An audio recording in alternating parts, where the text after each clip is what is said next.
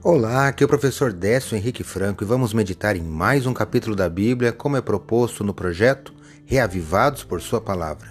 Hoje te convido para conhecer o capítulo 14 do livro de Gênesis.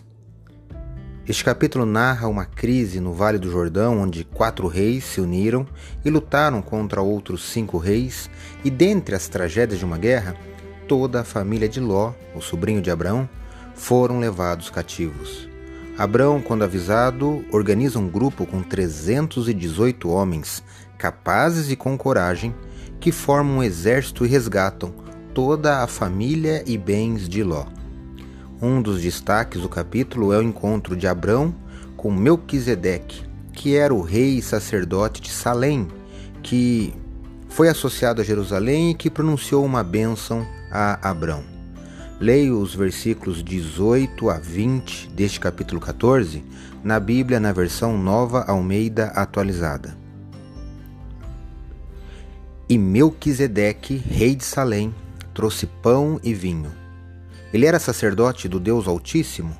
Ele abençoou Abrão e disse: Abrão, seja abençoado pelo Deus Altíssimo, que criou os céus e a terra.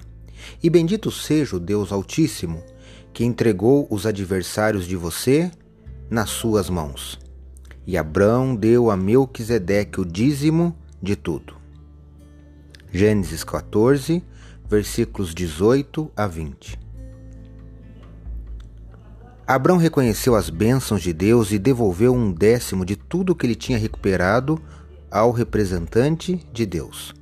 O tema do dízimo e sua prática, observe, aparecem muito tempo antes da lei de Deus.